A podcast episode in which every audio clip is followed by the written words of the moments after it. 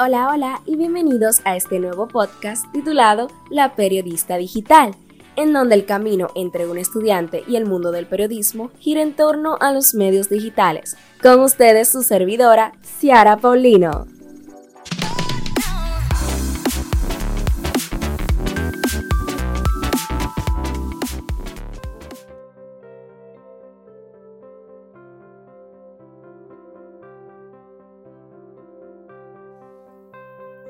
Hoy hablaremos del periodismo de datos, el cual permite revelar hechos de interés público y contar historias inéditas a partir del análisis, contraste y la contextualización de bases de datos confiables.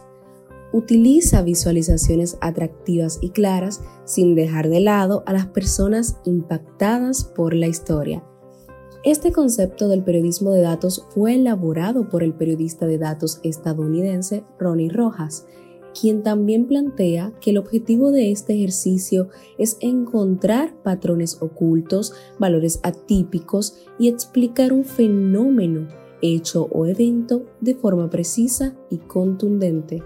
Y es aquí donde radica su importancia, pues el periodismo de datos permite realizar hallazgos inéditos y de sumo valor para las sociedades a las que pertenecemos. Luego de contextualizar un poco sobre el tema, hablaremos de un caso de éxito dentro del marco de periodismo de datos.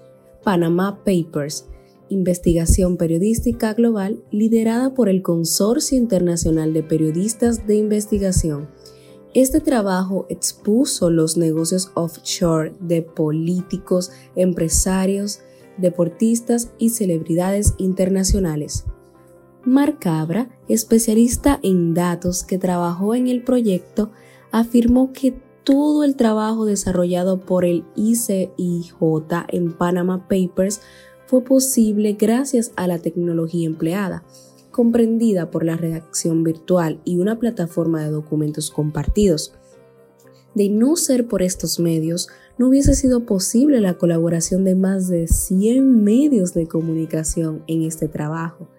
Es decir, que este trabajo no solo involucra el manejo de una cantidad masiva de información a través del mundo digital que se ha vuelto nuestro más grande aliado, sino que también dispuso del periodismo colaborativo para poder consensuar todas las informaciones de valor que permitieron generar hallazgos inéditos que son propios del periodismo de datos.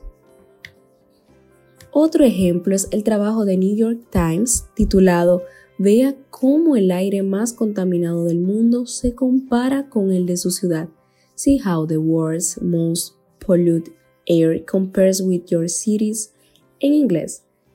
A través de gráficos en movimiento e imágenes podrás conocer cómo se comparan las ciudades de Estados Unidos con las ciudades de mayores índices de contaminación a nivel mundial. Interesante, ¿no? Gracias por acompañarme el día de hoy.